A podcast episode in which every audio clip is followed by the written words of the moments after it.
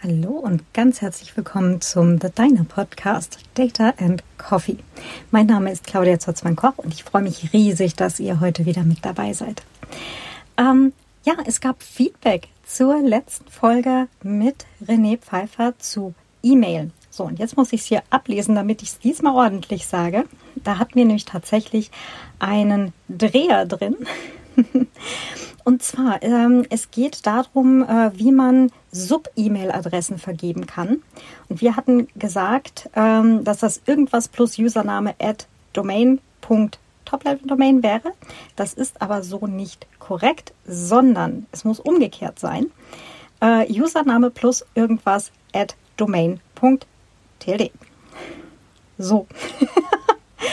ähm, das ist auch in den Shownotes mittlerweile so ergänzt. Und es gibt auch noch einen Link. Äh, ganz, ganz herzlichen Dank dafür geht an Elera Mortis und auch an Melonator.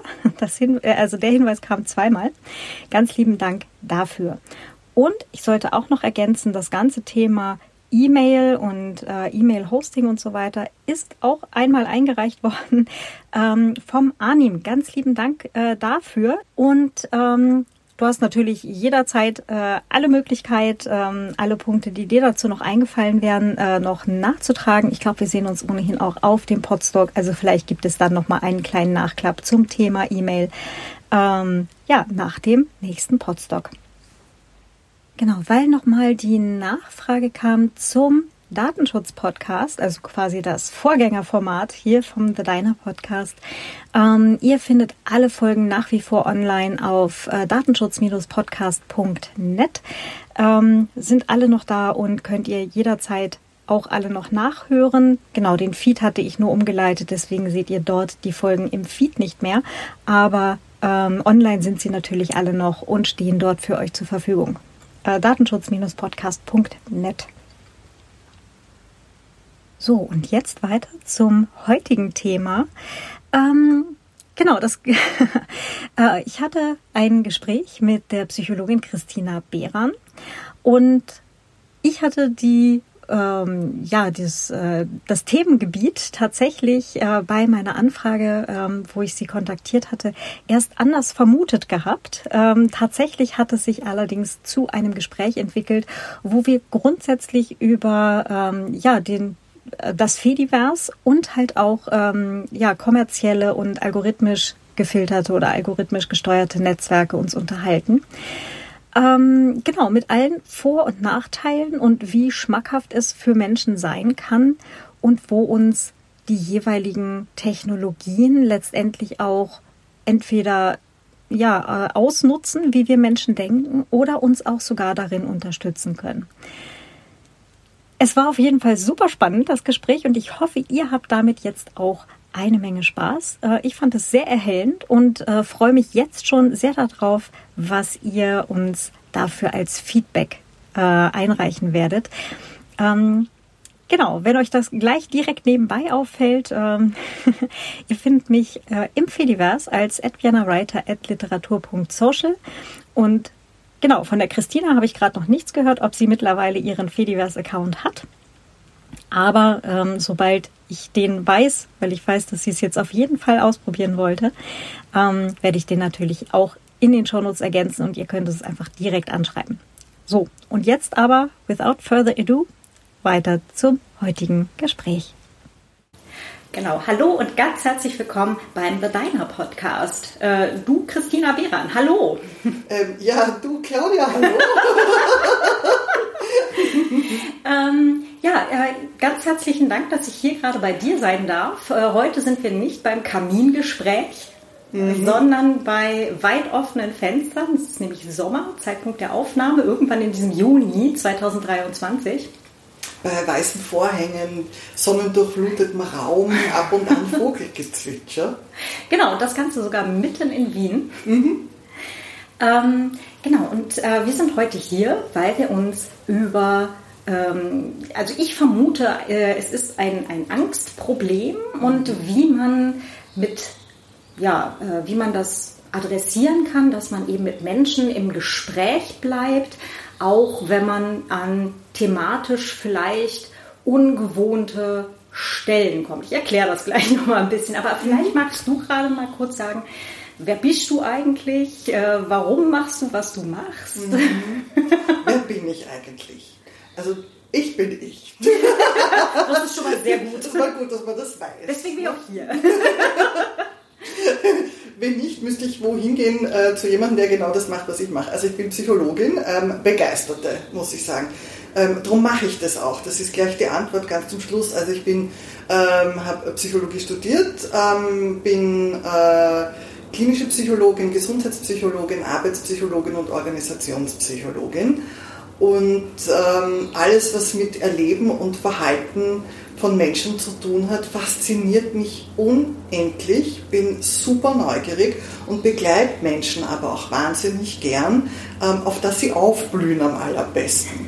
Das macht mir ähm, die größte Freude, ähm, begleite und geleite gerne. Bin auch Autorin. Mhm ähm, und beschäftige mich ähm, mit mehreren Themen. Also das ähm, erste Buch, das ich mit zwei ähm, SoziologenkollegInnen äh, geschrieben habe, das waren Soziologenkollegen, kann ich eigentlich sagen, ähm, hat sich beschäftigt unter anderem im Kern mit äh, dem Wandel der Arbeitsgesellschaft. Mhm. Ähm, und ähm, hat angesetzt auch so bei sozialräumlichen Projekten. Das war eine sehr spannende wissenschaftliche Arbeit und meine. Ähm, Vielleicht nehmen wir den Titel gerade. Es liegt dort im Regal. Ja, ich hole den. Ähm, das ist ein langer Titel, darum kann ich den leider nicht auswendig. Das heißt Neue Wege in der Bildungs- und Beschäftigungsförderung ähm, für Jugendliche.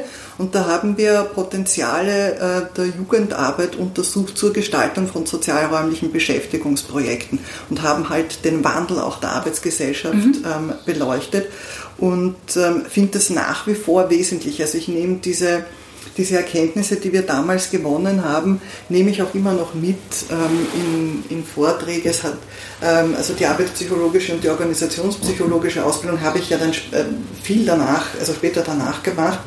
Ähm, passt aber äußerst, äußerst gut zusammen. Mhm. Also das ähm, stützt den Erkenntnisstand nach wie vor.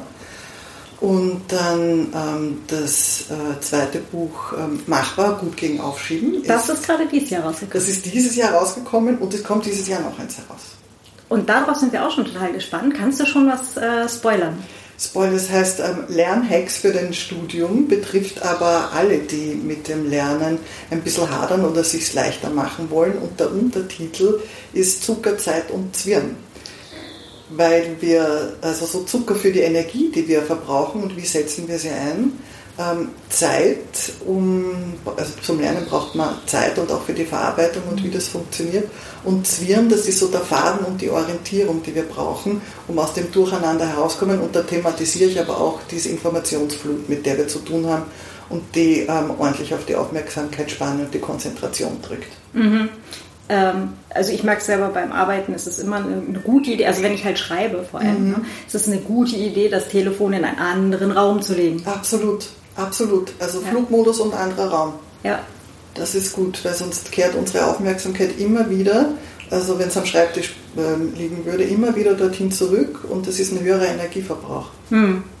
Und Energie ist ja eine Sache, was unser Gehirn äh, sehr gerne portioniert. Ja, also was ähm, viel Energie verbraucht, sind kognitive Prozesse.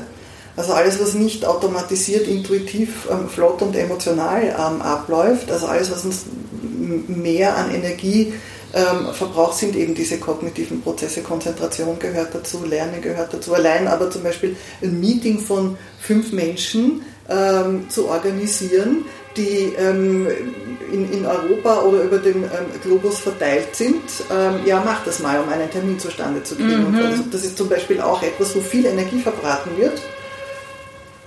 Ähm, und ähm, das hat ähm, Auswirkungen auf, auf, unser Befinden. Und mit den äh, digitalen Medien ist die Geschichte, dass die so ein hohes Ablenkungspotenzial haben und auch ein hohes mhm. Verführungspotenzial. Weil sie ja auch so gebaut sind weil sie so gebaut sind. Man könnte sie, ich habe ein großartiges Buch gelesen, unterbreche ich mich gerade selber. Kennst du das Stolen Focus? Hm, nein, kenne ich noch nicht. Der ist super, ich schicke dir mhm. ähm, da den Link dazu. Ähm, Tun wir auch in die Show Notes? Ja, unbedingt, weil da, ist, äh, da wird berichtet von ähm, einem Kerl, der ein Vorreiter im Silicon Valley war, gerade bei der Programmierung ähm, von, also wie, wie, generiert man Aufmerksamkeit. Mhm. Ähm, und der ist ausgestiegen aus diesem, äh, aus diesem Radl und ist ein guter Informant jetzt für die unter Anführungszeichen andere Seite, weil er hat gesagt, man könnte es ja genauso programmieren, dass ähm, du nicht im Netz hängen bleibst, jetzt ähm, so gesprochen, sondern dass ähm, du möglichst viele analoge Kontakte aufsuchst. Also wo befindet sich gerade dein Freund, wo könntet ihr euch treffen, worüber könntet ihr sprechen, was verbindet euch. Also so die, der Aufforderungscharakter in der analogen Welt, sich miteinander zu verbinden. Und da ist mir echt eine Glühbirne aufgegangen.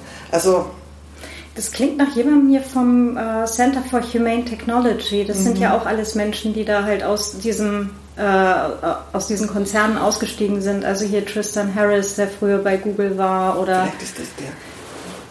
Ich, ja, vielleicht. Mhm.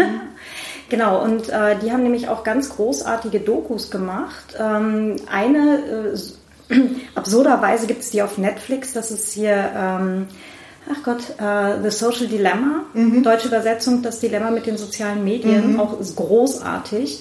Ähm, dass es das auf äh, Netflix gibt, liegt äh, an der Finanzierung äh, des Films. Ähm, und die nehmen aber genau da diese ganzen Mechanismen einmal komplett auseinander, wie Social Media halt gebaut ist. Mhm. Und ähm, die haben jetzt auch ein The AI Dilemma. Ja. Findet man dann halt auch auf YouTube in dem Fall. Ich hoffe ja, dass das jemand mal auf PeerTube befreit. Okay. Mhm. Also auch großartig, ja. Mhm. Kommt noch was auf uns zu. Allerdings.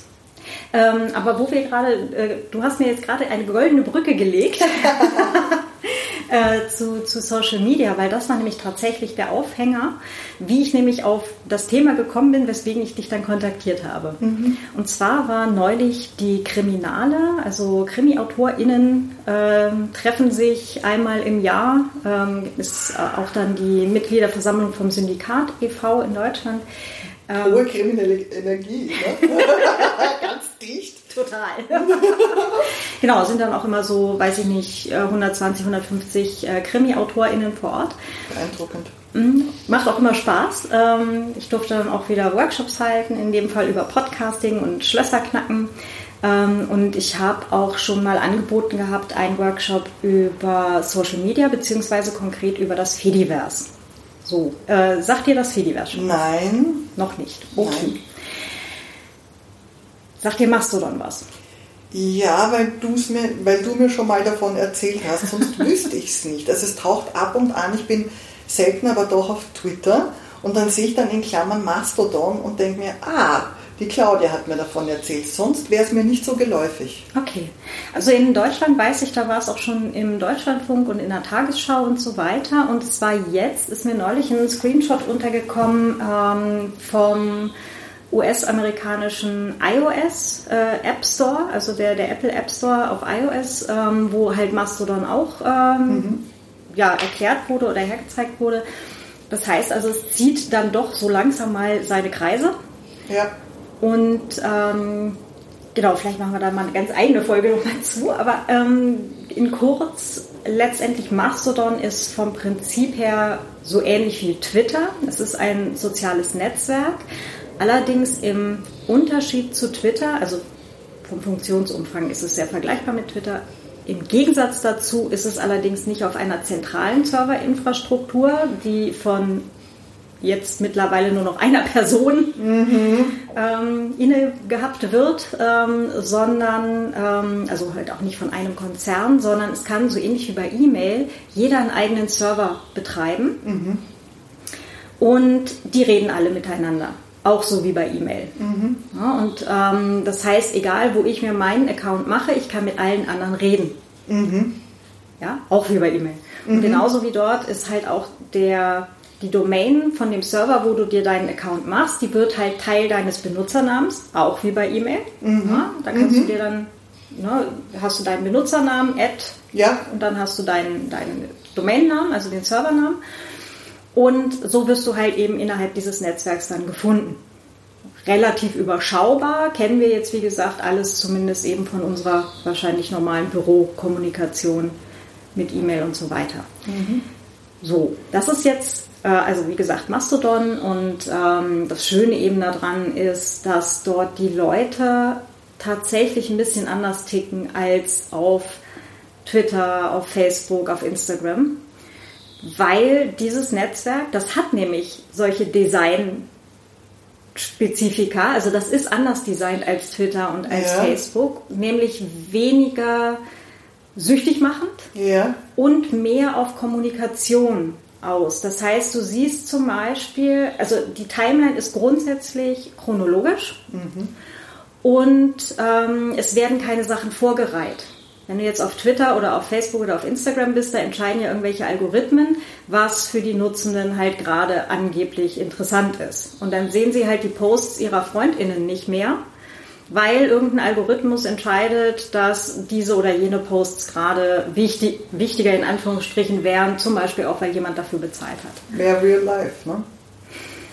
Ja und nein, weil zum Beispiel Mastodon macht es halt anders. Das meine ich ja, also das Mastodon mehr Real Life. Ja. Äh das ja. Also mehr Nähe dazu hat. Ja. ja, und du kriegst es halt grundsätzlich chronologisch und dann sind halt die Posts von der Tagesschau genauso wichtig wie zum Beispiel das Essensfoto von einer Freundin oder halt das Hundefoto oder die Hundenachricht mit, oh mein Gott, ich sitze hier gerade im, im Tierspital mit meinem Hund von irgendeinem Bekannten. Interessanter Effekt. Total weil es nämlich auch dazu führt, dass die Leute viel mehr miteinander im Austausch sind. Mhm. Und dadurch, also es wird halt auf dieser, in dieser Timeline wird zum Beispiel auch nicht angezeigt, wie viele Boosts, also oder, oder Retweets oder Likes oder irgendwas ein Post bekommen hat, sondern du siehst nur, hat noch keine, hat einen oder mehr. Aber du siehst nicht 5000 Mal geliked von irgendwem. Ja, mhm. und ob mhm. das jetzt Jan Böhmermann ist oder ich oder mhm. keine Ahnung wer, ja, tatsächlich die Tagesschau ist vollkommen irrelevant. Das wird bei niemandem angezeigt. Erzeugt eine viel flachere Hierarchie. Genau. Und die Leute dort sind wirklich, wirklich, wirklich an Austausch interessiert. Klingt sehr sympathisch. Ich finde das auch total großartig. Also ich bin seit 2018 auf Mastodon und ähm, das erste, was ich abgedreht hatte, war, war Facebook damals. Mhm. Also nahezu instantan und äh, ja, Twitter halt dann auch. Also mhm. da war ich jetzt auch, einen Account habe ich noch, ich hatte ja auch Accounts für die, für meine Podcasts, das mhm. habe ich alles abgedreht. Ja. Und ähm, den einen hatte ich jetzt noch aufgehoben, falls ich doch noch mal reingucken muss. Äh, ich glaube, den werde ich jetzt dann zur Feier des Tages auch schließen, aber mhm. das ist, ähm, es ist halt nicht wie, also ich empfinde Instagram und Twitter und auch Facebook in Teilen primär als so Rausblaskanäle. Mhm. Möglichst diesen Algorithmus befüttern, damit mhm. man halt überhaupt angezeigt wird. Ja, und das ist eine schwierige Entwicklung, wie ich finde. Ja, das ja. außerdem, ja. Also ich bin aus Facebook so schnell es ging ähm, wieder ausgestiegen, weil das, mhm. war mir einfach too much. Und Twitter fand ich lange Zeit sehr interessant, um mich mit internationalen KollegInnen austauschen zu können. Also das ist schon super. Und kriege aber den ganzen, ähm, Entschuldigung, Mist, ähm, der da auch noch äh, durch die Gegend, ähm, du sagst, geblasen wird, finde ich genau richtig, kriege ich auch noch mit. Da denke ich mir, wieso? Ähm, nur weil ein, ein Post ähm, zu einem absolut uninteressanten, vernachlässigbaren äh, oder äh, Thema, mit dem ich mich niemals beschäftigen würde, ähm, im Realen, wieso taucht das jetzt auf einmal auf, bitte sehr. Hm. Ähm, derartig ähm, uninteressant, Zeitverschwendung etc. Also ich werde immer ärgerlicher mit Twitter und ähm, habe sowohl bei Twitter als auch bei ähm, Instagram mich aus den Apps rausgenommen. Also ich kann ähm, nur ein, also im, übers Web einsteigen mhm. und dadurch habe ich mir selber eine Hürde geschaffen um eben die, die Niederschwelligkeit umzudrehen. Mhm. Und weil ähm, ich mag es gar nicht, ähm, wenn man mich ähm, bei der Nase nimmt und ich merke, dass das so ein Automatismus ist, über den ich nicht ähm, bestimmen kann, dann werde ich mhm. grantig mit mir selber und habe das dann so abgestellt, auch sehr psychologisch. ja, aber auch, auch äh, ne, also du hast es halt gemerkt, mhm. äh, dass das stattfindet und viele andere Leute merken es aber einfach nicht. Also weil es ja halt auch so gebaut ist und so gemacht wird, dass wir es nicht offensichtlich merken. Ja. Mhm. Und du bist ja jetzt darauf trainiert, solche mhm. Muster zu, zu sehen und zu erkennen. Aber auch mich erwischt's. Ja? ja, natürlich, es erwischt uns ja alle. Mhm. Ne? Also das ist ja ein Ding, was ich halt auch im letzten Jahr, wir haben uns da ja auch mal drüber mhm. unterhalten gehabt, schon mal über, über Geld und äh, Wert von Arbeit. Äh, ich gebe euch übrigens alle Folgen, die wir schon mit der Christina gemacht haben, mal in die, in die Show Notes. Ähm, dieses You never have a second chance to make a first impression. Und alleine der, das erste Encounter, was wir mit einem Thema haben, das brennt sich ja schon irgendwo ein und bestimmt immer irgendwo unterschwellig, wie wir mit einem Thema umgehen. Ja, ja. Geld ist halt so ein schönes Beispiel.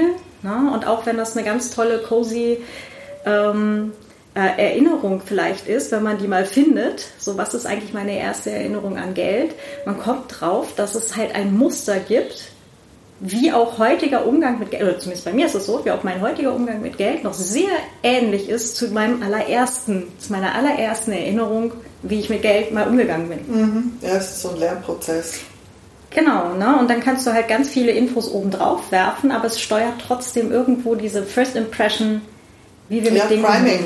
Mhm. Ja, mhm. genau. Mhm. Und ähm, na, das ja, wir, wir Menschen, also das kannst du aber gerade, glaube ich, auch schöner sagen, wir Menschen sind ja viel äh, weniger bestimmt oder selbstbestimmt und, und frei und überhaupt, als wir das immer gerne darstellen würden. Wir, wir stellen uns ja immer gerne so als rationale, hoch überlegte, äh, fünfmal abgewägte Wesen dar. Aber irgendwie nee. Na, sind wir nicht. Also ähm, ich gerade so, wenn man ähm, Wissenschaftler, ich bin Wissenschaftlerin, das ist nun halt nun mal so, ähm, und damit sehr identifiziert. Also in der Psychologie ähm, haben wir ganz viel auch mit Statistik zu tun, Empirie ist wichtig, Psychologie hat ja ähm, dir als Philosophin auch, ne? äh, brauche ich das nicht sagen, aber es ist ähm, sehr viel Mathematik in der Psychologie ähm, und fühle mich da Kant sehr nahe. Wir haben uns da an Kant orientiert, der sagt, es ist nur so viel Wissenschaft, wie Mathematik in ihr ist. Also wir haben ordentlich viel Mathematik, Statistik, Testerie und so weiter, ähm, haben wir in der Psychologie und dadurch ähm, ist man natürlich identifiziert und ich bin natürlich identifiziert mit diesem Rationalsein. Und dann kam aber so ähm, relativ geballt ähm, eine Erkenntnislage daher, die in mir eine narzisstische Kränkung ausgelöst hat. Weil äh, die Erkenntnislage ist die, dass wir zu einem Großteil des Tages, und ich traue mich gar nicht dazu sagen des Lebens, ähm, nicht rational unterwegs sind. Und das Gegenteil davon wäre, also nicht bewusste Entscheidungen treffen, ununterbrochen, sondern vorrangig unbewusst. Und das war die narzisstische Kränkung. Wenn du sagst, ich bin bis zu 98 Prozent des Tages unbewusst unterwegs, na Dankeschön. Also wie klingt denn das? ne? Also es klingt so ferngesteuert und ähm, so wie du auch gesagt hast, wo ist da meine Freiheit, der Wille, ich bestimme das, ähm, äh, bin selbstbestimmt und es ist aber leid, also es ist aber nun mal so und das bedeutet aber nicht unbewusst. Mittlerweile verwenden wir ähm, den Ausdruck implizit in der mhm. Psychologie, weil ähm, wir ohne Automatiken, ohne das, was wir als intuitiv empfinden oder als unbewusst auch von mir aus etikettieren wollen, können, können, kämen wir ja nicht weit. Ne? Also wenn, äh, mit welchem ähm, Fuß steige ich aus dem Bett aus, ähm, rechts oder links und ähm, wie stehe ich. Also wenn das alles, jeder einzelne Handgriff, ähm, jeder Schritt äh, eine bewusste Entscheidung wäre, dann hätten wir, dann bräuchte man ja einen Kopf, der, ich weiß nicht, wie viel mal ähm, so groß ist. Mhm. Und natürlich sind wir fähig dazu, ähm, bewusste Entscheidungen zu treffen, rational zu denken aber das machen wir wesentlich ähm, weniger oft, als wir meinen. Hm. Und wesentlich öfter, als wir meinen, sind unsere Entscheidungen emotional. Hm.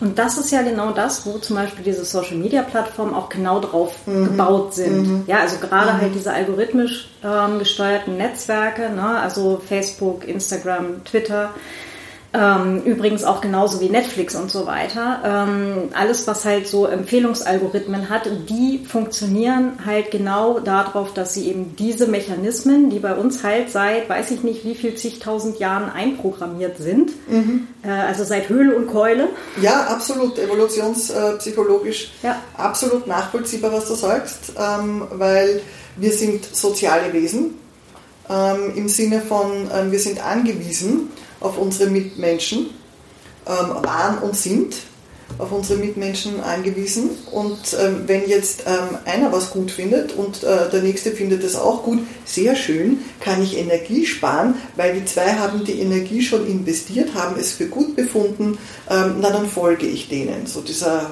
ähm, mhm. warum so viele Menschen ähm, dann das machen. Je, je prominenter, ähm, umso besser, weil der mhm. ist ja so wichtig, steht in der Hierarchie oben, ich muss mich ja wohin orientieren ähm, und dann ähm, folge ich dem ähm, hinten nach. Sehr angenehm, mhm. Energie gespart, gutes Gefühl. Das ist wie im, also so in einem amerikanischen Supermarkt, wenn man schon mal ähm, drinnen war. Also als Europäerin ähm, bist ja da halbwegs erschlagen. Mhm. Ähm, und da ist es kein Wunder, dass so viel Geld auch in Marken investiert ähm, werden wird, weil ähm, eine Marke einen Entlastungseffekt im Gehirn hat. Ah, das erkenne ich wieder ähm, da brauche ich nicht äh, diese ganzen rationalen Entscheidungen treffen, also jedes einzelne äh, Label mit den äh, Ingredients lesen, was ist denn da alles drin und nach drei Stunden eine, nachdem mir irgendwie der Schädel raucht, im wahrsten Sinne des Wortes, diese Entscheidung treffen. Mhm. Und das, ähm, dasselbe Prinzip ist das, wie das in sozialen Medien ähm, funktioniert. Ja, ja. und ne, wie gesagt, die, dass da wirklich, wirklich Absicht dahinter ist, dass es so läuft und ähm, dass quasi letztendlich, und wenn wir es jetzt gerade mal brachial runterbrechen, ähm, unsere, ja, unsere Grundfunktion unseres Gehirns gegen uns ausgespielt wird zum Profit von Großkonzernen. Mhm. Wenn man es jetzt gerade mal sehr, mhm. es ist vereinfacht gesagt, aber ich glaube, es ist, äh, kommt letztendlich darauf zurück. Mhm. Ja, es haben sich jetzt nicht ein paar nette Menschen zusammengetan, um äh, den anderen Mitmenschen etwas äh, Gutes äh, zu tun, ähm, ehrenhalber, ne? Hm. ehrenamtlich und für nichts. Außer bei Mastodon. Da haben sie Außer, das. Das, das, das finde ich so sympathisch. Also es kommt da eine Eigenschaft nach der anderen dazu. Ich muss mir das unbedingt anschauen. Und die Reaktion finde ich gerade total spannend, ähm, weil ich die äh, jetzt äh, auf der Kriminale von den äh, Krimi-Autoren, äh, KollegInnen, fast oder nur in ganz wenigen Fällen hatte. Und ganz viele eher eine Reaktion hatten wie, ich kann doch nicht was anders machen, als das in dieser Schulung für AutorInnen für Social Media neulich gesagt wurde. Mhm. Die haben gesagt, man muss Instagram bedienen, die haben gesagt, man muss BookTok machen und die haben auch gesagt, man braucht zwingend eine Facebook-Fanseite. Mhm. Und das ist so ein ja, nee. Mhm. Mhm. Aber das ist das vielleicht mein, mein kleines rebellisches Herz, das einfach grundsätzlich immer Dinge erstmal anders machen will oder gucken will. Rebellisches Herz, was für eine schöne Formulierung auch. Ähm, lass mich gerade ganz kurz noch sagen, weil gelegentlich vielleicht auch der Begriff Fediverse aufkommt. Es gibt neben Mastodon gibt es halt auch andere soziale Netzwerke, die ein bisschen anders funktionieren, also die vom Feature Set ein bisschen anders sind. Ähm, es gibt ähm, Software, die ist ein bisschen mehr wie Facebook, also längere Posts und so weiter. Mastodon kriegt demnächst auch Gruppen, also das kommt schon noch. Es gibt äh, momentan jetzt gerade ähm, war auf Reddit ganz viel los. Reddit ähm, mit, äh, dass da halt eben äh, quasi gestreikt wurde, ähm, dass da ganz viele der tatsächlich ehrenamtlichen äh, ModeratorInnen gesagt haben, sie schalten ihre ähm, Subforen halt auf, ähm, auf privat, das heißt, dass sie nicht mehr zugänglich sind. Ähm, und dann ist natürlich auch wieder ganz viel passiert in diesem Fediverse, in einer Software namens Lemmy, ähm, die halt vom Feature-Set ähnlich ist wie Reddit. Ähm, und ganz viele Leute haben sich dann eben auf einer, einer Lemmy-Installation, also auf einem Lemmy-Server angemeldet und diskutieren da jetzt weiter. Ne? Also dafür ist es ja auch da. Es gibt ähm, Software, die ist oder Netzwerke, die sind ähnlich wie Instagram, also Pixelfed. Ähm, und das Schöne an der Sache ist, auch die reden alle miteinander in diesem Fediverse. Also Fediverse ist der ist der Hund und äh, Mastodon ist der Dackel. und Insta äh, also Pixelfett ist dann vielleicht äh, der Schäferhund. Und, ja, also das sind dann, ähm, die reden alle letztendlich miteinander. Und ich kann mit meinem Mastodon-Account, kann ich halt auch jemandem folgen, der oder die halt ähm, einen Pixelfett-Account hat. Ja, und dann halt eher bildbasierte Posts macht. Und die sehe ich bei mir in meiner chronologischen Mastodon-Timeline trotzdem. Mhm. Ja, oder ich kann jemandem folgen, der oder die den Account ähm, bei Kalki hat oder sonst was. Also da gibt es ganz unterschiedliche, ja, mhm. also unterschiedliche soziale Netzwerke, die aber wieder ein gemeinsames Netz bilden. Mhm. Und man kommt eben mit einem einzigen Account viel, viel weiter als wenn man halt sagt, äh, folg mir hier, folg mir da, folg mir dort, ja, und ähm, wenn ich jetzt von irgendwem Instagram-Link bekomme, stehe ich halt vor dem, vor dem Türchen, vor dem Tor und krieg halt nur bitte einloggen, um diesen Inhalt zu sehen. Mhm. Ja, so, hm, okay. Ähm, von daher ist es viel, viel offener auch.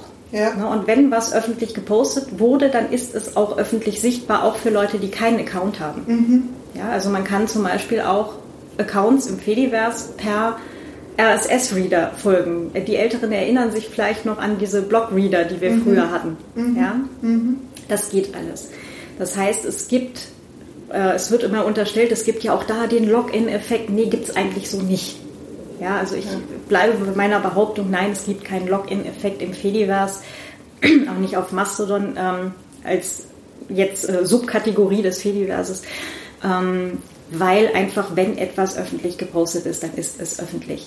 So, ja, also ja. was dann halt auch für öffentliche Stellen, Universitäten, äh, öffentlich-rechtliche Medien etc. pp, Stadtverwaltungen mhm. durchaus interessant ist.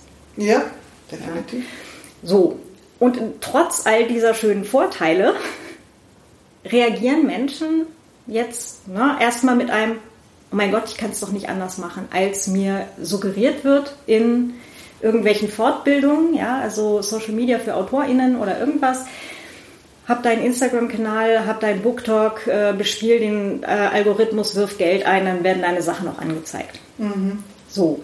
Mhm. Und dann, nachdem ich das dann irgendwie ein paar Tage beobachtet habe und wie gesagt überproportional viele Reaktionen in die Richtung gehen und sehr, sehr wenige in die Reaktion, die ich jetzt bei dir bekommen habe, mhm.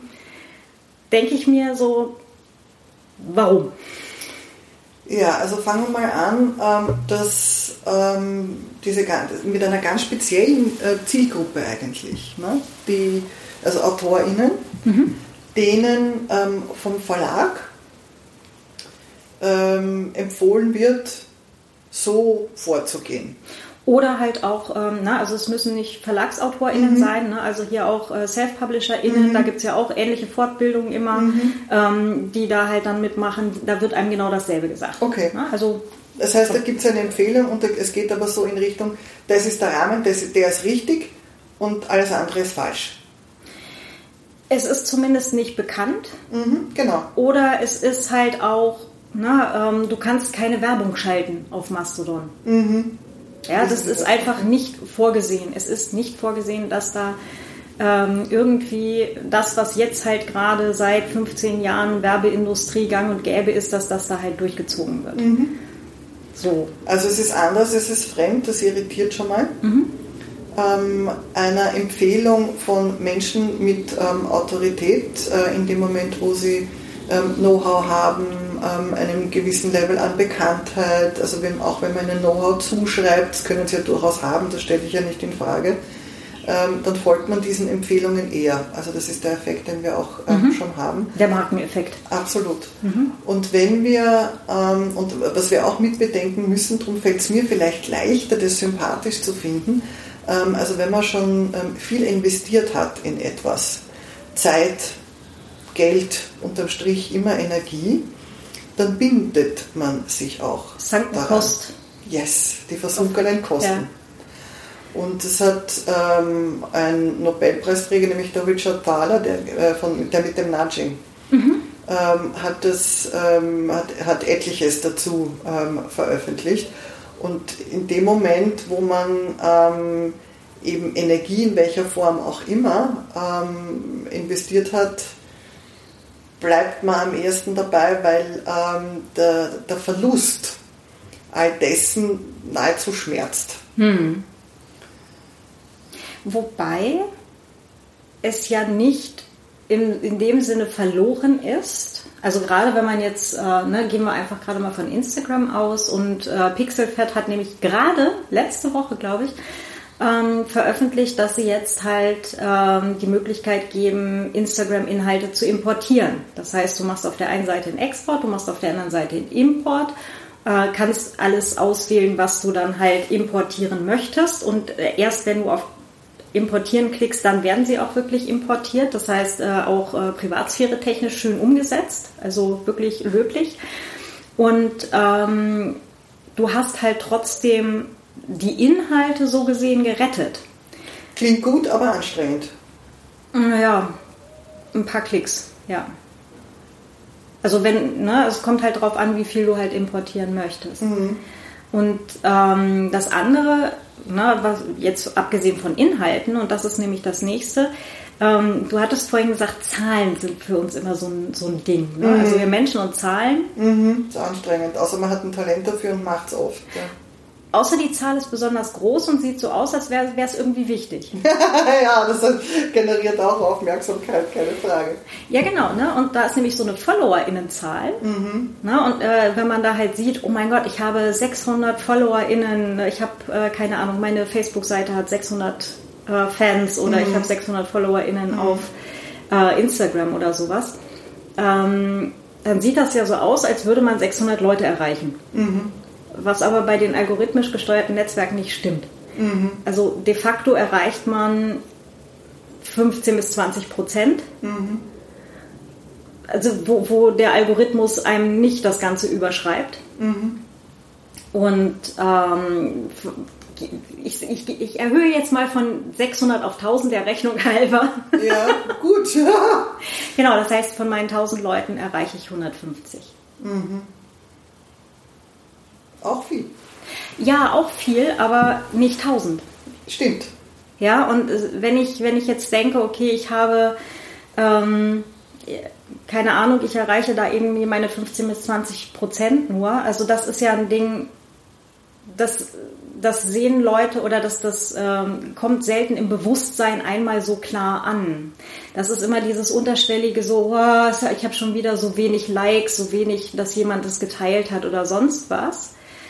Und dann ist immer nur die Frage, wie kann ich diesen Algorithmus besser bespielen, damit ich mehr Leute erreiche, statt zu sagen, ja Mai, dann gehe ich woanders hin, wo ich grundsätzlich mehr Leute erreiche. Absolut. Weil, ja. ne, also ich nehme wieder das Beispiel Mastodon. Ich habe da meine, weiß ich nicht, nehmen wir halt diese 1000 FollowerInnen, ja.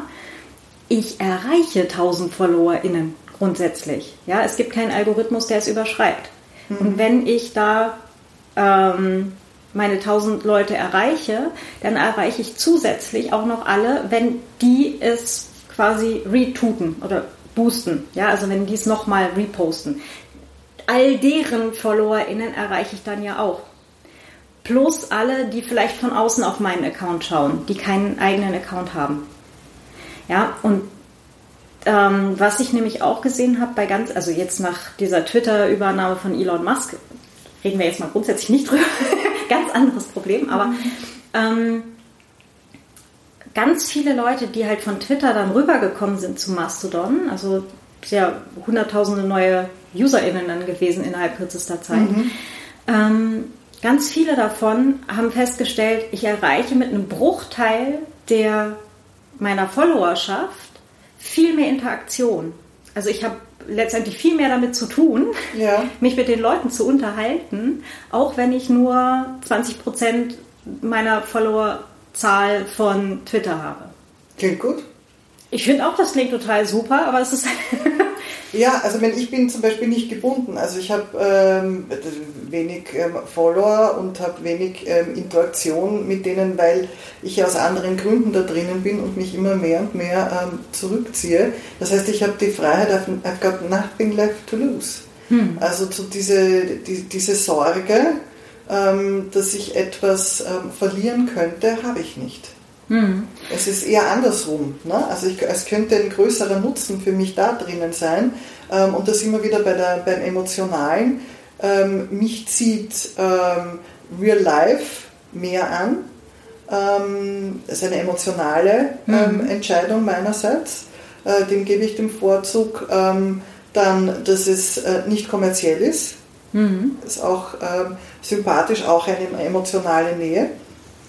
Ähm, nicht äh, Algorithmus gesteuert. Ähm, das heißt, da ist für mich so das Motiv der Freiheit auch dahinter. Es hat für mich einen großen, großen Wert, schlägt ähm, vielleicht Beliebtheit bei mir, also das, wenn ich mich entscheiden müsste.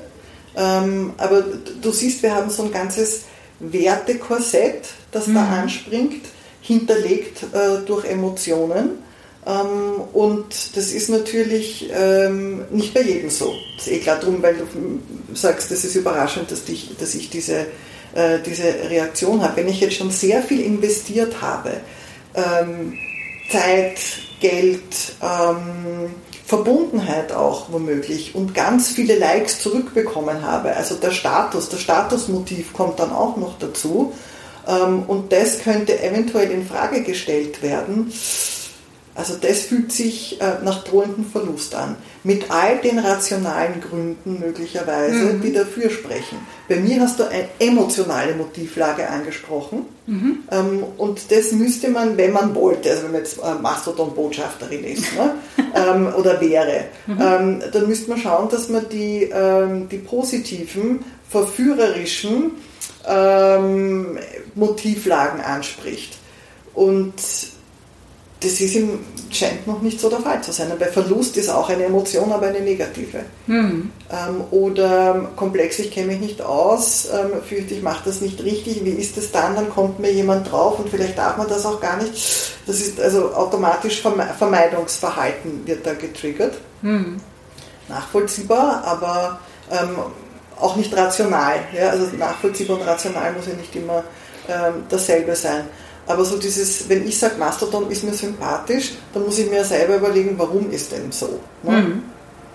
Und warum ist es den anderen nicht so sympathisch und warum tun sie es denn nicht? Also wo sind denn da äh, die Schwellen oder die Hürden? Mhm. Also, wie gesagt, ich, ich, ich, in diesen Gesprächen, in diesen Gesprächen ähm, habe ich äh, vermutet, ein Muster zu erkennen. Oder ja. hatte ich so dieses Gefühl, ich, ich erkenne hier gerade ein, ein Muster, weil es einfach bei erschreckend, also für mich erschreckend vielen Leuten letztendlich so war, mhm. mit diesem so, nee, ich kann das doch nicht einfach, einfach anders machen. Mhm. So und mhm. ich vermutete dort halt irgendwie auch eine Form von Angstreaktion mhm. letztlich, mhm. also ne, negative Emotionen dann auch mhm. wieder. Ähm, was wahrscheinlich die etwas krassere Formulierung von da ist eine Hürde ist, oder? Ja, also ich meine, wenn du mir das mit diesem, also auch so mit den physiologischen äh, Be Begleiterscheinungen ähm, vormachst, also, also dieses ähm, schnell die Luft einatmen, also so wirklich ähm, erschrecken, ne? also mhm. dass da so die, die Furcht ähm, als Erstreaktion ähm, da dahinter steckt, da gibt es, ja, es geht in Richtung Angst, überhaupt mhm. keine Frage, was zu verlieren. Ja. Und das ist jetzt eigentlich der interessante, die, oder die, die interessante Stellschraube, ähm, wo wir jetzt eigentlich dann hier vielleicht bei dir so im Bereich ne, äh, Arbeitspsychologie, äh, Change Management, also in großen Firmen okay. wäre das ja jetzt vielleicht Bereich Change Management. Wie schafft man es, mehr Leute mitzunehmen?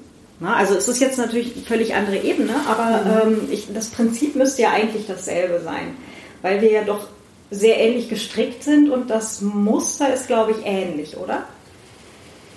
Also ob wir jetzt ähm, auf Instagram sind oder ähm, in die Arbeit gehen, wir sind immer dieselben. Also absolut, überhaupt keine Frage, die Mechanismen sind immer dieselbe. Das Gehirn ist dasselbe, das, das, das Gehirn, verarbeitet? Mh, genau, äh, die Emotionslage, also die Emotionen bestimmen, ähm, größtenteils ähm, völlig einverstanden. Ähm, es ist also Change Management arbeitspsychologisch. Ich versuche das gerade mal. Also eigentlich andere, ähm, andere Rahmenbedingungen zu schaffen, oder? Wäre das Gemeinsame. Oder jemanden anderen in einen anderen Rahmen.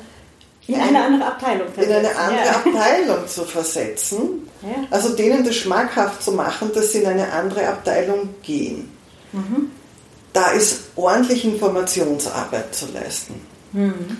Transparent bloß nicht manipulativ und ähm, niederschwellig. Also mhm. es jemanden leicht machen bei aller Transparenz, damit man nicht in dieselbe Falle geht wie die bösen Großkonzerne, sage ich jetzt einmal, und ähm, manipuliert. Mhm. Also jemanden in eine andere ähm, Abteilung zu manipulieren, ist, ist gang und gäbe, aber ich halte es nicht für gut. Mhm. Ja? Also ich gehe davon aus, dass wir zwei das nicht, nicht so wollen, sonst würden wir nicht drüber sprechen auch. Also dass wir das nicht für gut halten. Ähm, also es geht letzten Endes schon darum, das emotional schmackhaft zu machen. Mhm. Wobei wir da natürlich halt gegen die Businessmodelle der Großkonzerne ankämpfen, in Anführungsstrichen. Ja, aber denen bin ich nicht verpflichtet, oder? Nee, aber ganz viele Leute, die halt einfach ja? in dieser noch nicht in so einer reflektierten Haltung dazu sind, sondern ja? einfach noch in der ausführenden, ich mache das so, wie dieser Algorithmus mhm. mein Gehirn da anstupst. Ja, und es ähm, braucht einiges an Energie, überhaupt keine Frage. Also, mhm. dass das nicht leicht ist, das ähm, so wie du, dass du mir jetzt die Zusammenhänge so erklärt hast, das glaube ich sofort. Das glaube ich sofort. Es ist nämlich etliches an ähm, kognitiven Prozessen notwendig, um eine Entscheidung wie diese zu treffen. Wenn man es leicht und spielerisch macht, ja, dann ja. Und dann ist die Frage, wie, wie ähnlich ist man dann diesen Großkonzernen wieder? Hm. Genau dem was Transparenz macht. Also das ist die, das ja. oberste Prinzip der Ethik ist ja mach's transparent. Ja. Ja. Und wir wollen ja eigentlich da rauskommen, dass wir letztendlich nur handelnde Objekte sind, hin zu selbstbewussten Subjekten. Mhm.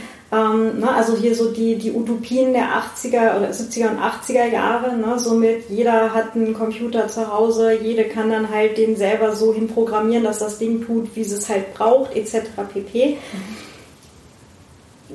Ich persönlich halte nicht viel davon, dass jeder und jede programmieren können muss. Äh, muss man nicht, finde ich. Äh, es reicht, wenn man versteht, wie die Dinger intern funktionieren. Ja, also da reicht so ein ein Verständnis für die Funktion, man muss es aber nicht, äh, das ist ein bisschen wie eine Sprache verstehen, aber nicht selber sprechen können. Mhm. Ja? Also, hm, aber vom dieses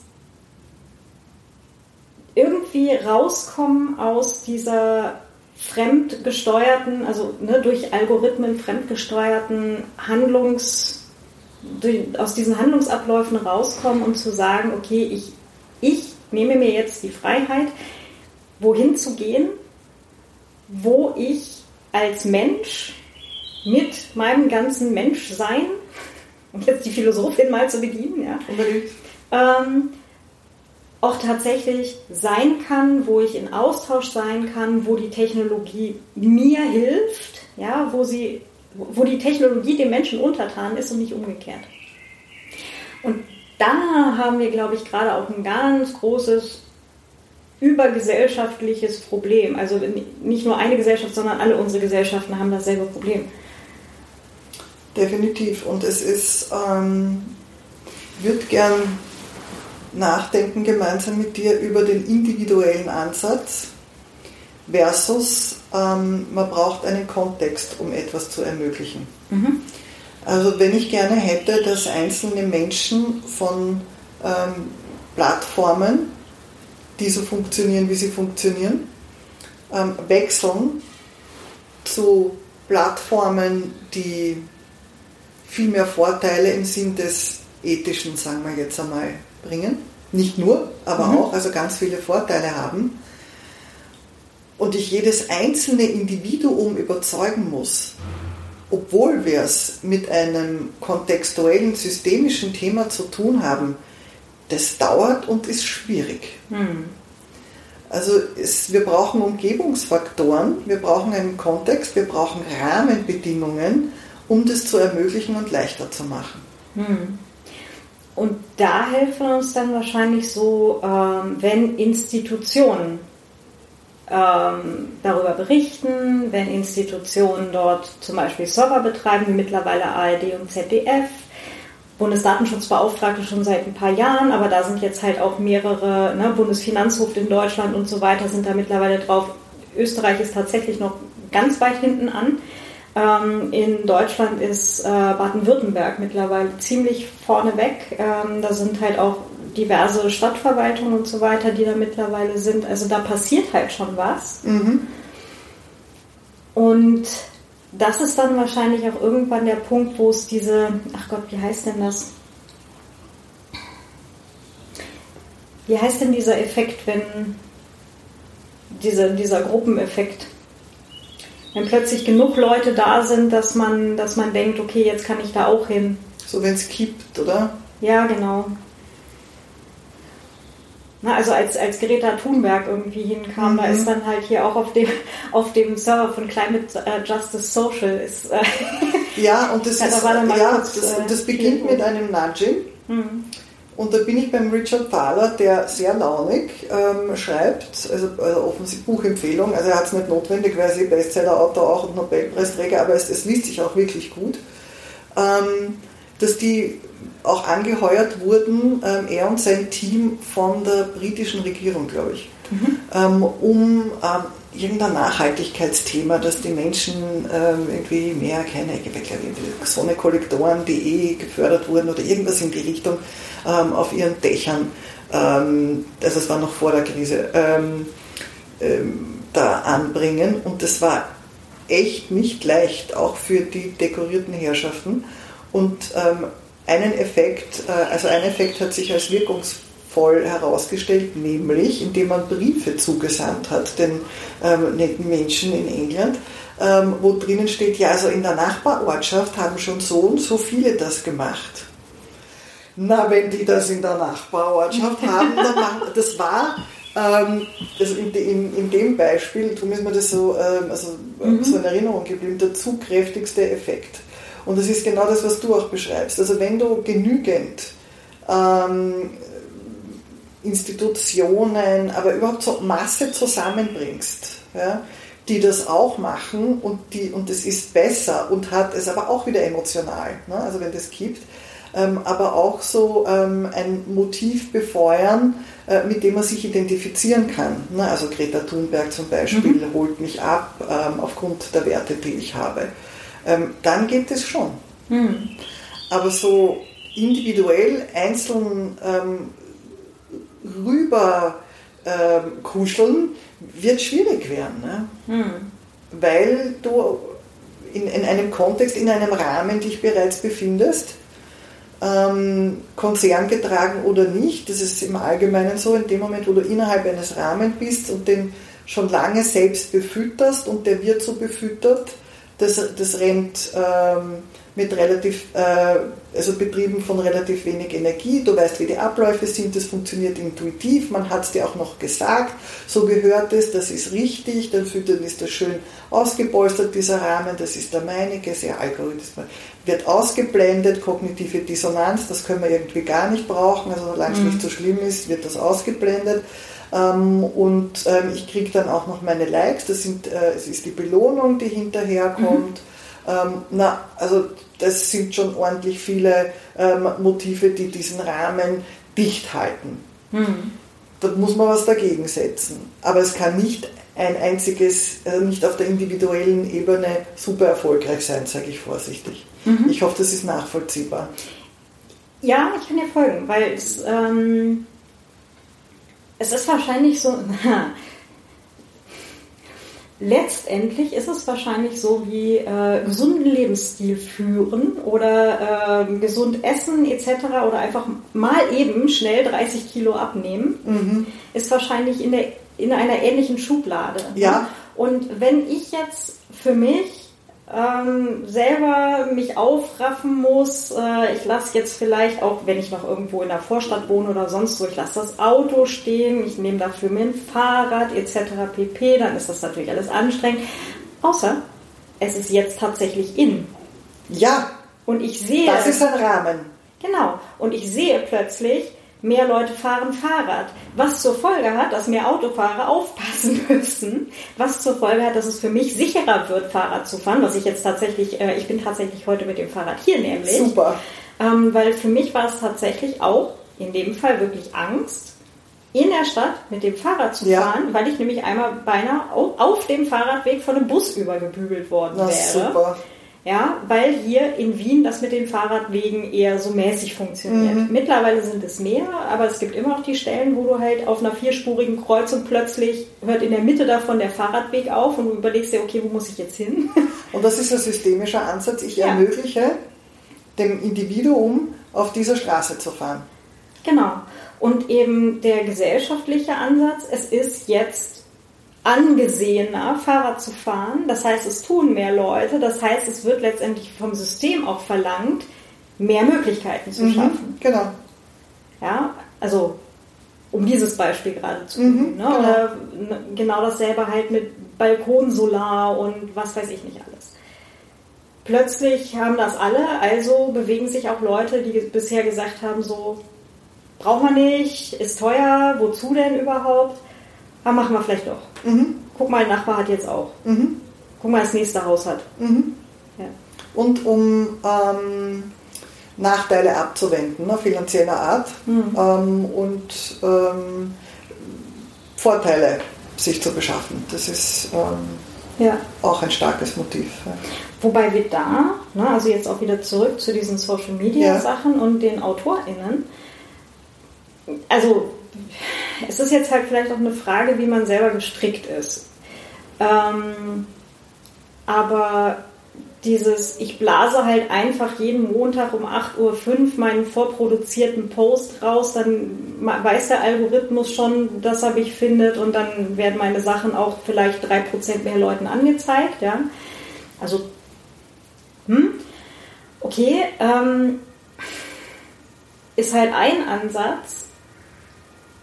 Auf der anderen Seite, also wie ich es jetzt halt auch selber erfahren habe, ist es tatsächlich auch finanziell zuträglicher, wenn man als Mensch irgendwo nahbar präsent ist und mit Menschen in Kontakt ist. Okay, Also das weil mag aber vielleicht nicht jeder. Genau, das mag vielleicht nicht jeder, das ist so richtig.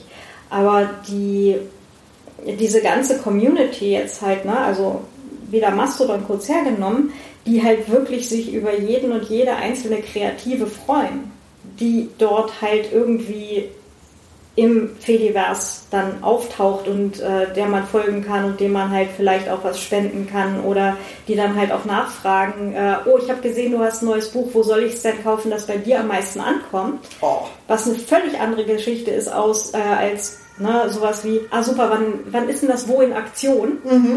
Ja. Oder wo kann ich es mir runterladen? Ja, genau. Ne, ist halt, ähm, ich finde, da lohnt sich das dann. Also einfach auch von einer, von, einer, von einer finanziellen, wirtschaftlichen Seite als Kreative. Also, ne, ich bin ja auch sehr selektiv äh, nur sozial. Ja. Also mit, ähm, ich mag keine großen Menschenmengen. Ich bin sicher nicht die Person, die auf irgendein Oktoberfest gehen würde, ja, oder sonstige Geschichten. Ähm, aber ich mag tatsächlich einen, einen guten Austausch mit Leuten. Und ich freue mich auch, wenn, keine Ahnung, jemand eben das, das Hundebild postet, das Katzenbild postet oder einfach sagt, ich bin gerade irgendwo und es ist hier einfach gerade schön. So Menschen, die ich vielleicht auch kenne. Ne, oder über die ich dann halt auch über die Zeit auf einem sozialen Netzwerk eine Verbindung aufgebaut habe. Und das ist jetzt so ein Ding, das ist zumindest in meiner Erfahrung auf Mastodon oder im Fediverse viel einfacher als eben auf den algorithmisch gesteuerten Sachen, vor allem wenn man dort, wenn dort halt eben das Hundebild, das hier ist es aber schön oder was auch immer einfach ausgeblendet wird. Ja, und dass man dann beginnt, ähm, für den Algorithmus zu schreiben. Genau. Und da dreht sich's um.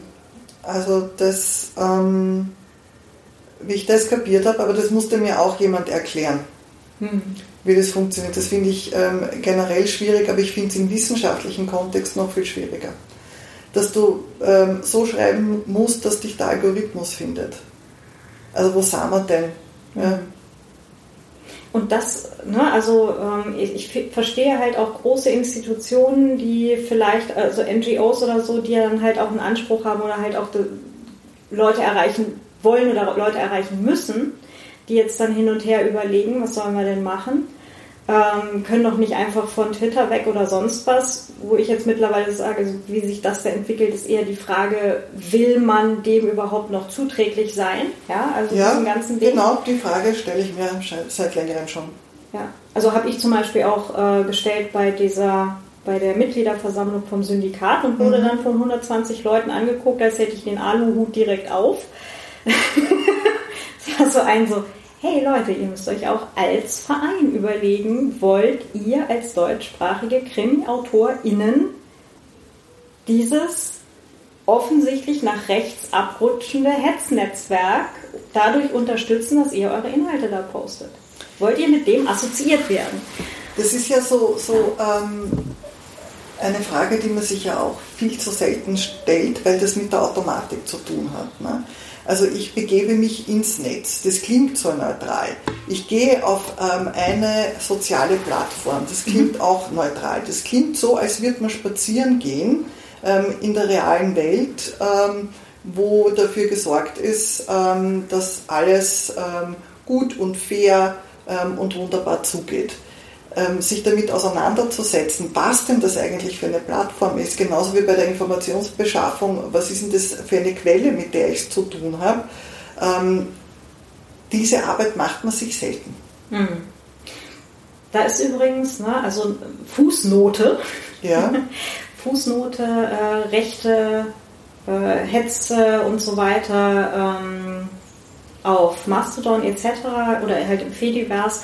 Natürlich, natürlich gibt es auch Server, wo solche Leute registriert sind, die dort halt ihre jeweilige äh, Ideologie von sich geben. Man kann aber als Admin eines Mastodon-Servers, also ich bleibe jetzt halt bei Mastodon, weil wir selber halt einen Mastodon-Server betreiben, mhm. literatur.social im Übrigen. Mhm. Ähm, die, äh, wir können halt als Admins entscheiden, ob wir mit diesen ähm, mit diesen Servern, mit diesen Instanzen kommunizieren wollen. Und wir blocken oder muten ganz viele von solchen Servern. Wir sind da nicht ganz so restriktiv wie, äh, also orientieren uns an chaos.social, also aus dem Chaos Computer Club ähm, Umfeld halt die, die äh, eine große Instanz, äh, auch Mastodon, äh, an deren Blocklisten orientieren wir uns.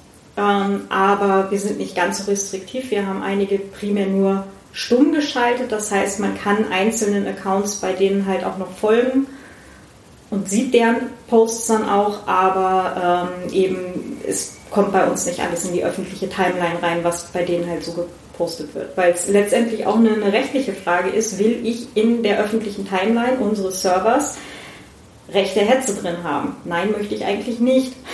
Ja, und als User will ich Teil dessen sein oder eben nicht.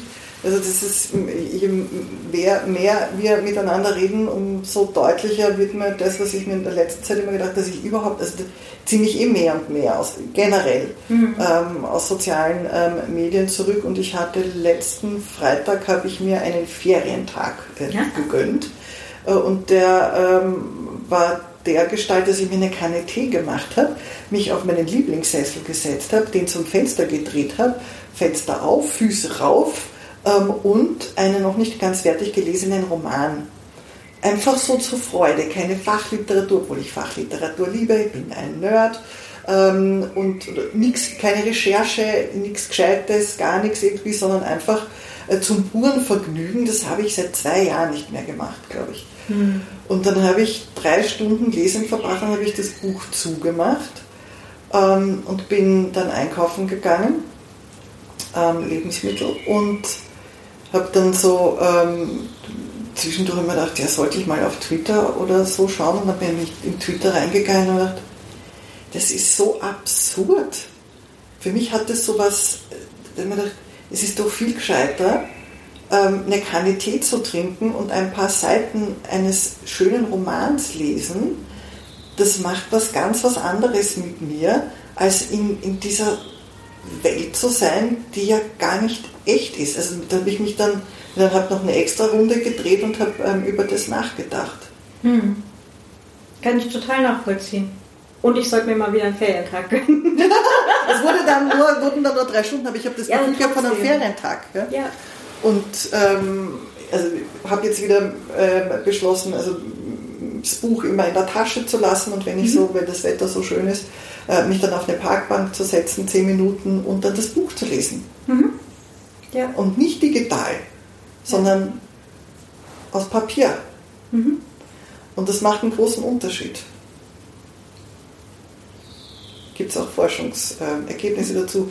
Näheres zu meinem Buch, das dann rauskommt, Lernhacks, weil, weil ich die Embodiment-Forschung auch kurz thematisiere, dass der Körper ja eigentlich mitliest. Das ist was völlig anderes mhm. ähm, bei aller Praktikabilität, ähm, wenn du ähm, eben so ein digitales, ähm, digitale Bibliothek eigentlich in deiner Handtasche hast, was irgendwie toll ist, aber es ist trotzdem was anderes, wenn du ähm, ein echtes Buch liest. Das ist für unser Gehirn Stimmt. eine andere Geschichte.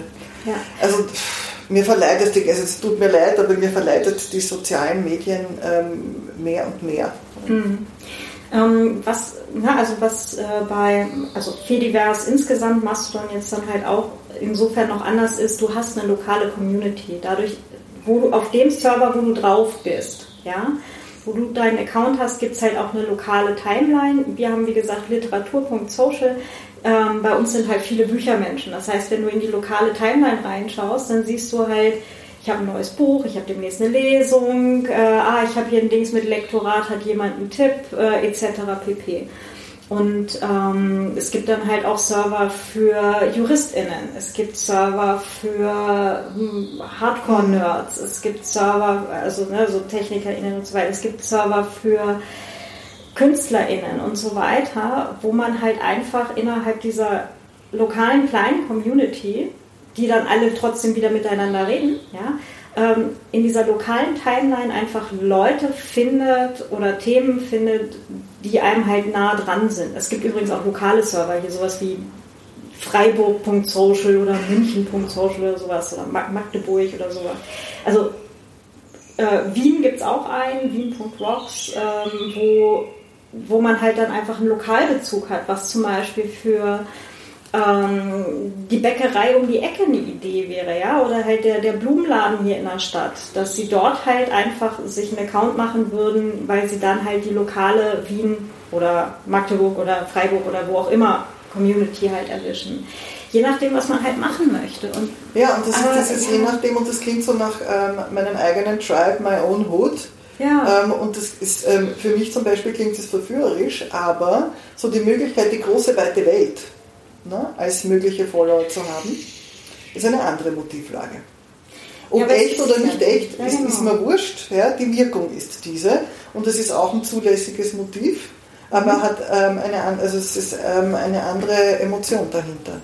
Wobei, ne, also die jetzt auch wieder äh, Fediverse, die ganze weite Welt kann dir ja folgen. Mhm. Also Muss man auch dazu sagen. Ne, also das ist, äh, ja. du, du, hast zwar deinen Account, ne, auf, in der, zum Beispiel, wenn du sagst, du nimmst hier jetzt einen Account auf dem Server, wo Leute von Wien sind, also Wien.rocks zum Beispiel, und sagst, du machst dir da deinen Account und bist hier lokal und siehst dann halt in der lokalen Timeline die ähm, den Bäckerladen um die Ecke und keine Ahnung, Stadtfest oder sonstiges, ja, oder eine lokale Band. sympathisch. Und, ähm, und dann guckst du halt in die globale Timeline oder halt in deine persönliche, wo halt, wo halt alle drin sind, denen du folgst. Und die globale ist halt die, wo alles reinläuft von allen möglichen Servern, mit dem dein Server redet. Ja, also das sind halt drei unterschiedliche Ansichten. Du hast halt wirklich von ganz klein dein eigene, nur die Leute, denen du folgst, deine lokale Community und dann halt die ganze weite Welt. Ich meine, ich denke mir, dass wir, ähm, also so wie der Minimalismusfahrt ähm, aufgenommen hat, ähm, in Abgrenzung zu diesem Überangebot und mhm. diesem ausgereizten, zu vielen Reizen in der Welt, so kann ich mir auch vorstellen, dass Alternativen, äh, die einem nicht so die Birne verkleben, sage ich jetzt ganz unpsychologisch und äh, ja, so einen ein bisschen an der Nase nehmen, damit man ja da drinnen bleibt, dass diese Alternativen schon eine Chance haben. Also der Zeitgeist ist ja auch ein Rahmen ähm, mhm. und ähm, es gibt einen Sättigungseffekt auf ähm, nicht psychologisch oder Wirtschaftsdeutsch, man hat dann mal die Schnauze voll, weil es ähm, irgendwie zu viel ist und sucht sich nach Alternativen um. Also so, die, die, dieses Momentum, jetzt ist es soweit, so wie du es mit dem umweltbewussten Handeln oder gesunden ähm, Lebensstil, wo dann auch noch so, ähm, das haben wir vor, hm, ähm, in, in, in der Umweltpsychologie haben wir das sicherlich schon vor 20 Jahren mindestens, haben wir das gesagt, das muss ein Lifestyle werden. Ja. Und ähm, also jenseits des Belehrenden, natürlich braucht es Information, ähm, aber man darf nicht glauben, dass Information alles ist. Also du brauchst einen Rahmen und Lifestyle ist ein Rahmen. Das ist cool, das ist das Richtige, das ist von mir, das ist auch schick und das hat einen gewissen Status und das ist ähm, spannend und neugierig und je mehr Motivlagen du da hineinbekommst, umso besser ist es. Ne? Da räumst du dann mhm. alle ab. Ähm, ja. Hm so wie, ne, also hier in den 50ern und so weiter, wo dann tatsächlich äh, Burger essen und so weiter in einem Diner tatsächlich in war. Mhm. Und jetzt äh, kriegst du halt irgendwelche Quinoa-Bowls oder sowas, genau. weil es halt in ist. Ja.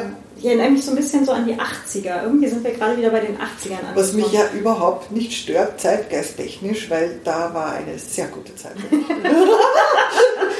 Ich, ich merke so auch so äh, optisch, ne? also so, ähm, wo es denn ähm, irgendwie äh, hingeht in der, in der Ästhetik, in der optischen, und denke bin ich ja total zu Hause und fühle mich gleich wieder jung. Mhm. das ist ein netter Nebeneffekt. Ja, ich bin ja knapp nach dir dran. Ich bin 1984 eingeschult worden und mhm. ich hatte einen Walkman in, meinem, in meiner Schultüte. Mein Gott, und, warst du cool. Und eine Nena-Kassette. Und ich finde es, äh, es ist leider so deprimierend, dass die irgendwann auch angefangen hat zu schwurbeln. Also es beraubt mich so äh, einer Heldin meiner Kindheit. Mhm. Sie war eine. Damals ja. war sie eine. Damals ja. Damals war sie eine. Ja. 99 Luftballons. Oh ja. Leuchtturm mochte ich auch. Mhm. Nice. Ja. Ähm. Falco. Falco. Auch nicht schlecht, ja. Ja, Frau. Ach, das war, das war schön. Ähm, Jetzt werden wir nostalgisch hier. Darf auch sein. Oder? Ja. ähm, aber vielleicht gerade nochmal zurück zu unserem, zu unserem Thema. Wie kommen wir da jetzt irgendwie raus? Oder wie kommen wir da sinnig hin? Also das Angebot ist ja da. Mhm. Es, ich gehe auch nicht davon aus, dass es wegläuft, weil wie gesagt, es ist kein zentrales Ding, wo irgendjemand beschließen kann, nach zwei Jahren ha, hat sich nicht rentiert, na, ist äh, unser, unser Business Case ist nicht aufgegangen, wir machen das Ding zu, sondern der Großteil wird wirklich betrieben durch Freiwillige, durch Ehrenamtliche oder halt eben äh, finanziert durch Spenden von der lokalen Community. Ähm, es gab mittlerweile Förderungen für ähm, eben für den Hauptentwickler von Mastodon, also jetzt im Falle von Mastodon. Aber zum Beispiel äh, gegen Geld aus dem Silicon Valley hat er sich bisher erfolgreich gewehrt. Das nimmt dann alles nicht an, was ich auch sehr cool finde. Ähm, das heißt, grundsätzlich sehe ich da schon oder ich verorte dort in der Gegend halt auch das nächste Wasserloch. Also wir erinnern uns so vielleicht von mhm. Metropolis und anderen Diskussionsforen weiter zu StudiVZ, weiter zu Facebook, äh, MySpace noch irgendwo mhm, dazwischen. Yes, das genau. Twitter, dann irgendwann bei Instagram das Ding, ne, und ähm, was ist jetzt alles? Genau, jetzt ist äh, TikTok, Snapchat war zwischendrin auch mal ganz kurz, da sind auch immer noch ein paar, aber halt ist es eher so ein, so ein Nebenarm meine, an TikTok siehst du es ähm, halt deutlich. Ja? Da hast du die, die optische Variante. Also das, was du mhm. siehst, das ist ähm, unterhaltsam, Entertainment-Faktor. Ähm, für ist, Leute, die sehen können. Ja, für Leute, die sehen können, das stimmt. Ganz mhm. wichtiger Einwand. Ähm, dann haben wir, ähm, es hat keinen, keinerlei Anspruch auf, weiß nicht, ähm, Wahrheitsgehalt, das ist ja ein Entertainment-Forum, also das mhm. ist ja ähm, wohl egal und das ist kurz ähm, und dadurch ähm, kriegt man so einen kurzen Kick und sucht sich den nächsten und den nächsten und den nächsten und den nächsten. Mhm. Und dann bleibst du wieder drin hängen. Mhm. Aber die Frage ist, wie kriegt man denn äh, die Menschen dazu ähm, zum Nachdenken und zum Umsteigen letzten Endes? Ja? Es ihnen so leicht und so verführerisch wie möglich zu machen. Und wenn man es ethisch richtig machen möchte, dann ist man diesbezüglich auch noch transparent. Hm. Das fände ich gut. genau, ich, ich, verweise an dieser Stelle auf die Serverregeln äh, jedes einzelnen Servers, wo quasi ein, äh, jede kleine lokale Community, jeder Mastodon-Server, jeder Lemmy-Server, jeder Pixelfed-Server und so weiter hat äh, eigene Serverregeln. Manche erlauben zum Beispiel überhaupt keine Werbung. Ähm, wir haben gesagt, ähm, eine, also wir wollen natürlich, dass AutorInnen sagen, dass es ein neues Buch von ihnen gibt, da. aber ähm, halt nicht so Instagrammy in your face Ding halt, blinkend und sonst was in schreienden Farben, sondern natürlich macht bitte ein Foto von eurem Buch, ja, und, und aber halt, also wir haben es genannt human. Mhm. Seid einfach bitte Menschen und sagt uns als Menschen, dass ihr halt ein cooles ja. Buch geschrieben habt. Gilt ja. ja. Und ähm, genau, schaut halt in solche Serverregeln rein. Da wird das, wird, das wird schwierig. Also schaut in solche Serverregeln rein. Nee, die kriegst, ja. du, die kriegst du angezeigt, wenn du dir deinen Account, in, genau. wenn du dir deinen Account machst.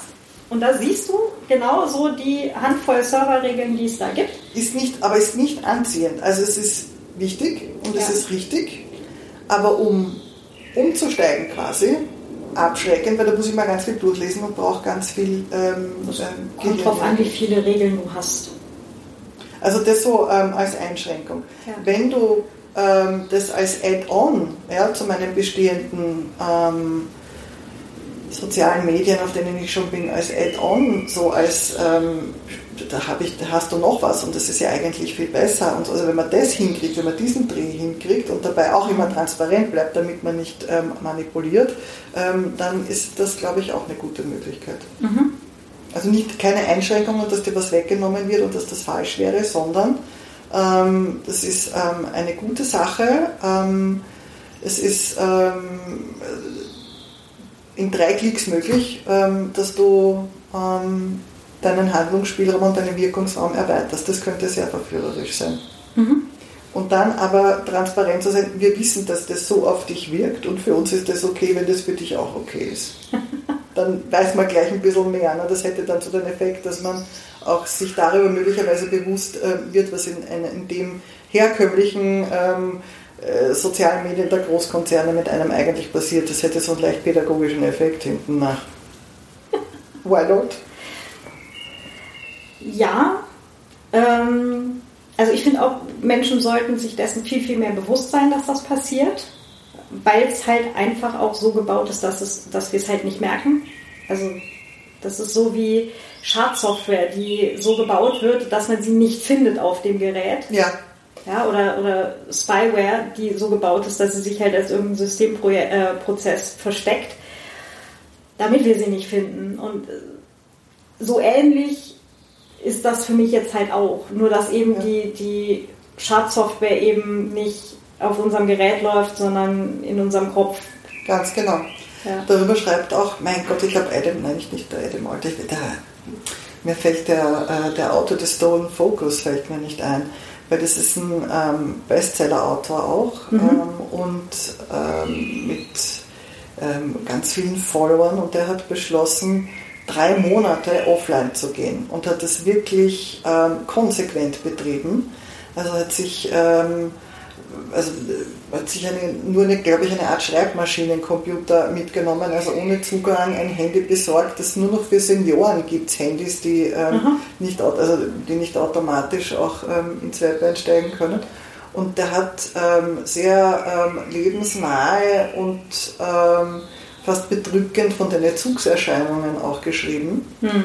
ähm, wie das ist, wenn man ohne den Likes auskommen muss, beispielsweise. Das ist sehr ehrlich, ich fand das sehr ehrlich, wie er das beschreibt. Ähm, und es ist natürlich schon, eine, was mache ich, wenn, wenn, jetzt, wenn ich jetzt abgeschnitten werde ähm, von dem Stoff. Mhm. Wobei Likes und sowas gibt es ja da halt auch. Also, also keine Sorge, schon. es gibt Goodies, es gibt dort auch die Goodies. Aber das ja. ist so die Sorge. Ne? Also wenn ich, wenn ich nicht die ganze Zeit, das ist so der alte Arbeitsbegriff, wenn man nicht ununterbrochen am Schreibtisch sitzt, dann arbeitet man nicht. Ne? Mhm. Ne?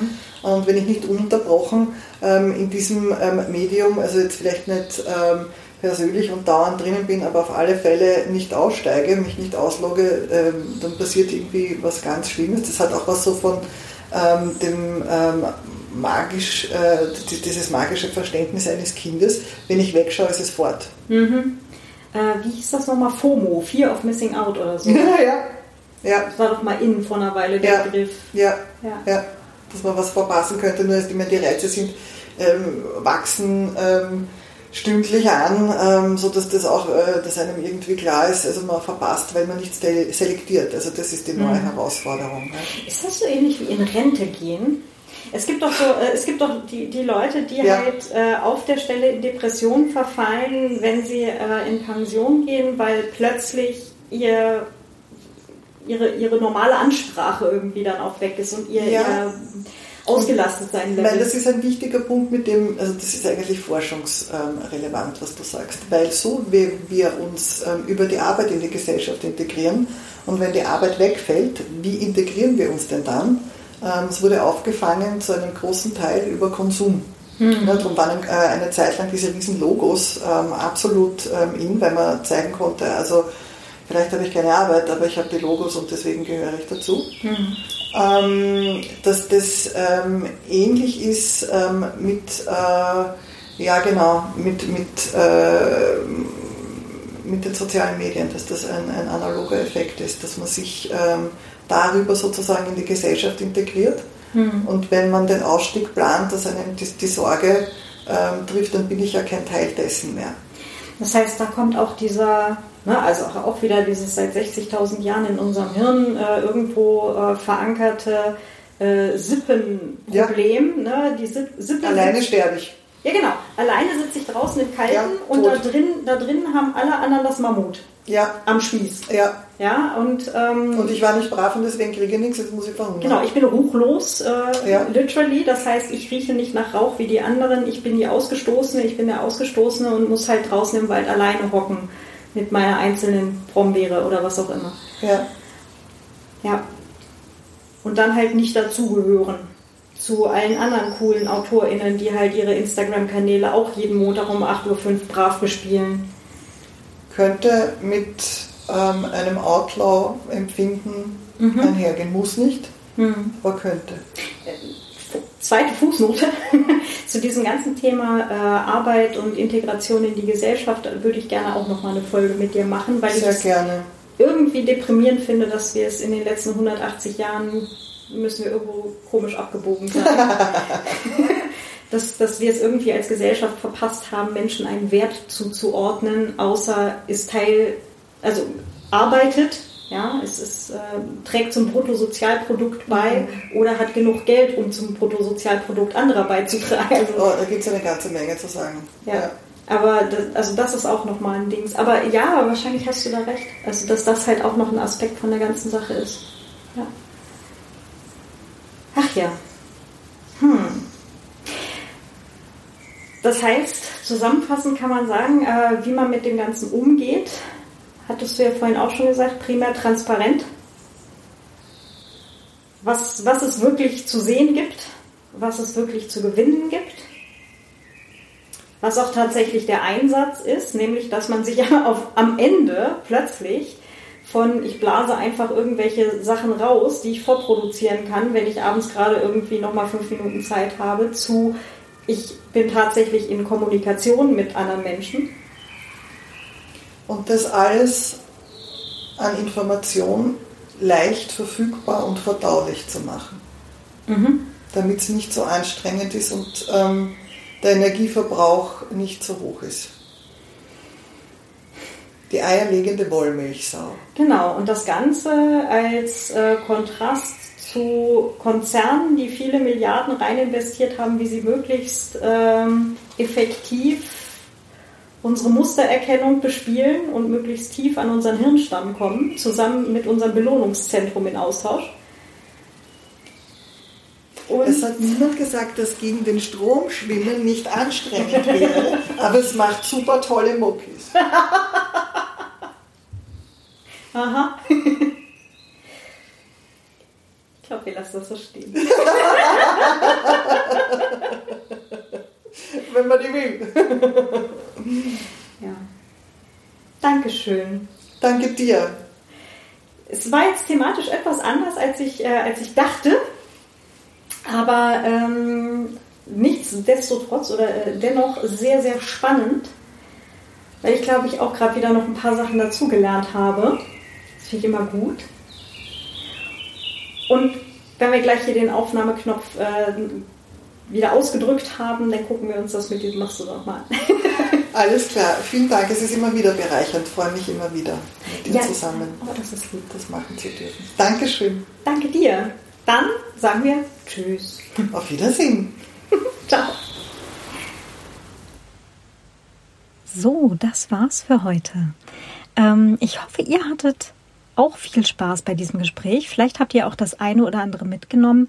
Äh, wenn es gerade darum geht, ähm, ja, entweder den eigenen Social Media äh, oder das eigene Social Media Verhalten sich mal genauer anzuschauen oder vielleicht auch tatsächlich sich mal das Fediverse anzuschauen. Würde mich auf jeden Fall sehr, sehr freuen, dort mehr von euch zu lesen. Und Kater, geh mal bitte vom Aufnahmegerät.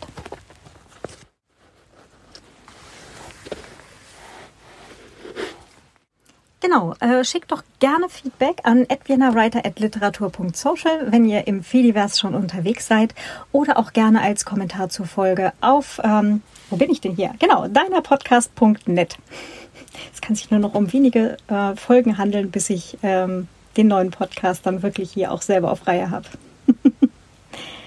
ja, dies hier ist ein HörerInnen finanziertes Projekt und äh, das liegt daran, dass ich ähm, ja leider viel zu gut weiß, was die ganze Werbeindustrie mit uns so macht. Ähm, dieses ganze Ausnutzen von, äh, wie wir Menschen denken und so weiter, wie wir äh, suchen, wie wir klicken. Ähm, das ist mir alles viel, viel, viel zu gruselig. Ich habe das äh, genug gesehen in meinem Leben. Ähm, also erst angestellt in Werbeagenturen, dann als Freiberuflerin für Agenturen und schließlich dann auf Kundenseite mit Marketing in Agenturen gearbeitet. Und ich weiß wirklich, wirklich, wirklich, warum ich keine Werbung mag und hier auch nicht in einem meiner Podcast-Projekte haben möchte. Ähm, genau, deswegen ist das äh, Projekt hier auch wieder HörerInnen finanziert und ihr könnt gerne ähm, dieses Projekt hier supporten, schaut gerne auf deinerpodcast.net slash support. Ähm, auf Honigstunden nehme ich übrigens auch total gerne. Und die habe ich unlängst jetzt tatsächlich auch mal äh, gebraucht, als ich die Folge aufgenommen habe, die ihr beim nächsten Mal hören werdet, mit Christo Buschek, äh, einziger österreichischer Pulitzer-Preisträger, der gar kein Journalist war, als er den Pulitzer-Preis bekommen hat, sondern Programmierer. Wir haben uns nämlich äh, draußen getroffen, äh, haben gemeinsam in einem Park gesessen, hier mitten in Wien. Und ähm, tatsächlich war das alles natürlich viel, viel lauter, als das äh, dem menschlichen Ohr so vorkommt.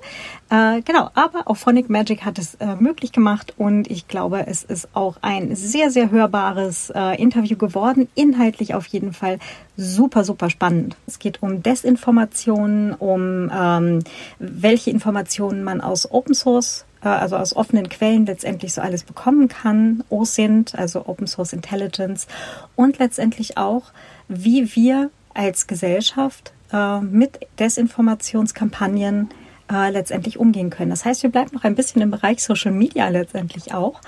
Und ich freue mich schon riesig darauf, wenn ihr dann auch wieder mit dabei seid.